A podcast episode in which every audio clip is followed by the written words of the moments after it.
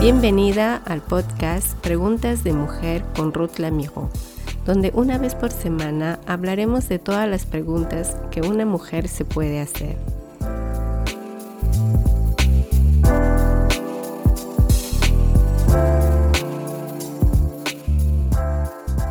Hola amigas y bienvenida a otro episodio más de mi podcast Preguntas de Mujer en este nuevo episodio quiero presentarles al autor de todo. Para eso leeremos el libro de Génesis capítulo 1, del 1 al 3. Puedes acompañarme con tu Biblia si lo tienes a tu lado. Solo leeremos tres versículos. Dios en el principio creó los cielos y la tierra. La tierra era un caos total, las tinieblas cubrían el abismo, y el Espíritu de Dios se movía sobre la superficie de las aguas. Y dijo Dios, que exista la luz, y la luz llegó a existir. Son tres versículos muy solemnes que dice, en el principio Dios creó los cielos y la tierra. Luego tenemos la presentación de esta creación que por el momento estaba en proceso, pero que luego va a ir desarrollándose. Primeramente veamos a esta pregunta existencial que toda persona en un momento dado se la hizo. ¿Dios existe? Pues la respuesta es sí. Desde el primer versículo está mencionado su existencia. La Biblia no comienza cuestionando si Dios existe. No. La Biblia comienza diciendo, Dios creó. Dios estaba ahí presente. La Biblia no necesita dar pruebas de la existencia de un Dios porque en cada palabra, cada frase y cada pensamiento su autor nos prueba que es divino y no está en reserva su, su persona y nos muestra un Dios que está obrando, a un Dios creador y un Dios de amor. Lo vamos a ir viendo más adelante. ¿Se han dado cuenta? En el primer versículo ya vemos la respuesta a la pregunta, Dios existe. Aún así, a lo largo de la historia de la humanidad e incluso hoy, la gente se ha hecho la misma pregunta, ¿Dios existe? En todas las civilizaciones que sean, europeas, asiáticas, africanas, americanas, aborígenas y en fin, la gente se sigue preguntando, ¿Dios existe? Todo el mundo se hace esta pregunta, como lo vengo de mencionar. De todos los tiempos, incluso la eternidad está en el corazón del hombre. Incluso se pregunta de dónde pudo haber venido y si hay alguien superior a él. Pues así de claro, Génesis comienza con una afirmación solemne en el versículo 1. Dios existe y Él creó todo. Esto debería ser suficiente para creer en Dios. Pero claro, es difícil para muchos. Los seres humanos no creen siempre. Puede parecer más fácil de creer cuando has nacido en un hogar cristiano, ya que desde niña has escuchado en casa hablar de Dios como en mi caso, por ejemplo, que desde que yo estaba en el vientre de mi mamá, yo escuché hablar de Dios siempre. Y era obvio para mí creer en Él, pero de más grande escuché algunos versículos más sobre el amor de Dios, como Juan 3:16. Pero aún así yo no estaba convencida. Eso recién pudo ocurrir en mí cuando le entregué mi corazón al Señor a la edad de los 15 años. Está claro que la Biblia lo confirma desde el primer versículo, aún con esta confirmación, muchos se burlan y no creen. Está escrito en la Biblia que no hay Dios también. Vamos a leer esto en el Salmos 14, versículo 1, que dice, dice el necio en su corazón, no hay Dios. ¿Y cómo se le califica a los que dicen esto? Necios. Pero con este versículo hay que tener mucho cuidado y no malinterpretar saliendo del contexto bíblico y sacar una afirmación de lo que Dios no dijo. Porque quien dice que no hay Dios, según el versículo 1 del Salmo 14 que acabamos de leer, es el necio que dice en su corazón que no hay Dios. Los ateos, por ejemplo, para ellos es difícil de creer y conocer a Dios. Entiendo que, que muchos necesitan más tiempo. Yo, por ejemplo, esperé 15 años mi decisión no fue instantánea, tampoco es hereditaria. Después yo tuve mis procesos para conocer realmente quién era Dios. Hoy la dificultad más grande en el mundo puede ser la ciencia humana. esta ciencia que le gusta contradecir la historia de la creación. Yo tengo una comprensión literal de la Biblia, por ejemplo. Para mí está claro que la Biblia es la palabra de Dios, que seis días son seis días y 24 horas son 24 horas. Así Dios lo creó. Es mi comprensión simple y clara de la Biblia. No hay más vuelta que dar a esto. Dios se revela de una manera muy simple.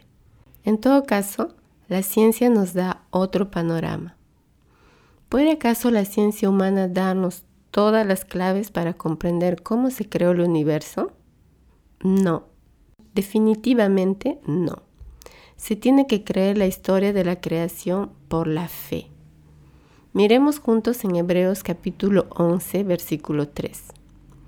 Por la fe entendemos que el universo fue formado por la palabra de Dios, de modo que lo visible no provino de lo que se ve. Entonces, ¿qué se necesita para creer que el universo ha sido creado por la palabra de Dios? Pues que no necesitamos ser científicos, es simplemente por la fe. La ciencia estudia las cosas visibles, no las invisibles. Lo dice Hebreos capítulo 11, versículo 3. El objetivo de la ciencia es explicar las cosas que vemos, pero lo que vemos en el versículo 3 es que por la fe reconocemos que el universo fue creado por la palabra de Dios. Hay una parte de invisible que la ciencia no puede explicarlo. La ciencia solo puede explicar lo que es visible. Es por eso que la ciencia se opone a la fe y muchas veces a la Biblia, y es normal porque es su naturaleza. No es objetivo ni tampoco tiene la capacidad de explicar lo que no ve. Sin la fe es imposible agradar a Dios. Sin la fe es imposible conocer a Dios también. Hebreos capítulo 11, versículo 6, que dice, en realidad sin fe es imposible agradar a Dios, ya que cualquiera que se acerca a Dios tiene que creer que Él existe y que recompensa a quienes lo buscan. Puede parecer difícil, ¿verdad? Quizá lo primero que deberíamos saber es conocer la definición de la fe. ¿Qué es la fe? Dios sabía que necesitaríamos explicaciones y nos dejó un mejor diccionario que es la Biblia. En ella misma podemos aclarar nuestras dudas. Veamos juntos Hebreos capítulo 11, versículo 1. Pues bien, la fe es la garantía de lo que se espera, la certeza de lo que no se ve. Dice, es la certeza de lo que no se ve. La fe nos permite entender lo que no se ve, lo que es invisible. Contrariamente a la ciencia que nos permite ver lo visible, la fe nos permite entender lo que no es visible. ¿Conocen esta historia del apóstol Tomás? Cuando Jesús resucitó y se aparece a sus discípulos, y uno de los discípulos que en ese momento no estaba junto a los once, después que le han contado que Jesús se les apareció, dijo, mientras no vea yo la marca de los clavos en sus manos y meta mis dedos en las marcas y mi mano en su costado, no creeré. Una semana después se les aparece, y esta vez ahí estaba Tomás. Y Jesús le dirá a Tomás, Pon tu dedo aquí y mira mis manos, y no seas incrédulo, sino hombre de fe. Y Tomás reconoció la falta de fe y dirá a Jesús, Señor mío y Dios mío. Entonces, ¿soy como Tomás? ¿Solo creo lo que veo? ¿Y estará bien creer sin haber visto? Pues sí, Jesús lo dice en Juan capítulo 20, versículo 29. Cuando Jesús le responde a Tomás, porque me has visto, has creído. Dichosos los que no han visto y sin embargo creen. Jesús dice, está bien de creer sin ver, porque es una demostración de tu fe. La fe es una esperanza de ver cosas que no vemos en el presente. Si vemos lo que esperamos, ya no es fe. El primer capítulo de Génesis es muy fundamental. Tienes que creer esta historia por la fe.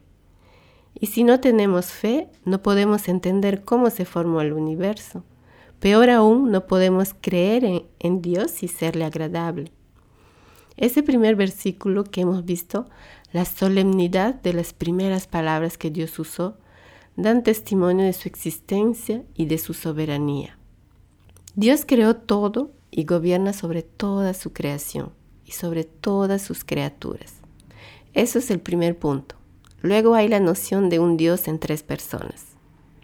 Esta noción es difícil de aceptar por la mayoría de personas, más que todo las otras religiones donde rechazan un Dios en tres personas. Y como personas carnales nos cuesta a veces de imaginar como sola persona un solo Dios en tres personas. Parece complicado, ¿verdad? Entonces, hemos visto que en versículo 1 del capítulo 1 de Génesis, Dios dice, en el principio Dios creó los cielos y la tierra. La palabra usada aquí para Dios es Elohim, que significa Dios al plural en el idioma hebreo. Vemos aquí sacado del texto original hebreo que se trata de una persona, una noción plural, que son varios. Es lo que llamamos la Trinidad. La Trinidad, que quiere decir un solo Dios en tres personas, donde están el Padre, el Hijo y el Espíritu Santo. La palabra Trinidad nunca se usa en la Biblia. Se puede ver desde el primer versículo de Génesis la Trinidad. Te estarás preguntando. La respuesta es sí. Vamos a verlo nuevamente. Cuando dice, Dios en el principio creó los cielos y la tierra. Dios ya estaba ahí. Y luego vemos el versículo 2. La tierra era un caos total, las tinieblas cubrían el abismo y el Espíritu de Dios se movía sobre la superficie de la tierra. El Espíritu Santo estaba ahí y también actualmente es su rol de moverse por todo el mundo. Versículo 3. Y dijo Dios, que exista la luz y la luz llegó a existir. El Hijo estaba también ahí, porque cuando dice, y dijo Dios, es el Hijo quien hablaba, es el Hijo que, que era la palabra de Dios. Es Jesús hablando, Jesús revelándose como una luz. Jesús es lo mismo, Él ha sido creado antes de la creación. Jesús se le ve en el versículo 3 que es la palabra. Las tres personas de Dios están presentes en los primeros tres versículos de la Biblia. El uso del plural Elohim también nos muestra que por lo tanto la Trinidad estuvo involucrada en la creación del mundo. Este es también su orden de aparición en la revelación progresiva de Dios. Primero el Padre, Creador, es un Dios que va a dialogar con su criatura el diálogo con Adán y Eva. Luego está el Espíritu Santo, que se manifestará más adelante en la Biblia. Luego vemos al Hijo, que aparecerá en el Nuevo Testamento. Si resumimos, para resumir, hemos visto que el primer capítulo de Génesis responde preguntas importantes y legítimas que nos hacemos. ¿Dios existe? La respuesta es sí. La Biblia lo afirma desde el primer versículo del primer capítulo del primer libro, que es Génesis. Creer esta historia por fe es muy fundamental en tu vida, porque si uno no tiene fe, no puede entender cómo se formó el universo, peor aún, no puede creer en Dios y serle agradable. Es un Dios en plural, en tres personas. Padre, en principio creó Dios espíritu, el espíritu de Dios se movía sobre las aguas, y hijo, que la palabra de Dios y luz de los hombres y la humanidad entera. Si todavía te es un problema de ser agradable a Dios, si todavía te es dificultoso creer en Él, espero que ahora tengas más elementos de una respuesta sólida para tu vida. Si tienes preguntas sobre el Padre, el Hijo, el Espíritu Santo, espero que hayas aprendido un poco más en este podcast. Y si tienes realmente el deseo de serle agradable a Dios, solo tienes que pasar por la fe. No existe otro medio. El creer en Dios tiene que ser únicamente por un acto de fe, como le dijo Jesús a Tomás. Feliz el que ha creído sin haber visto. Dios te bendiga, mi amiga, y hasta pronto.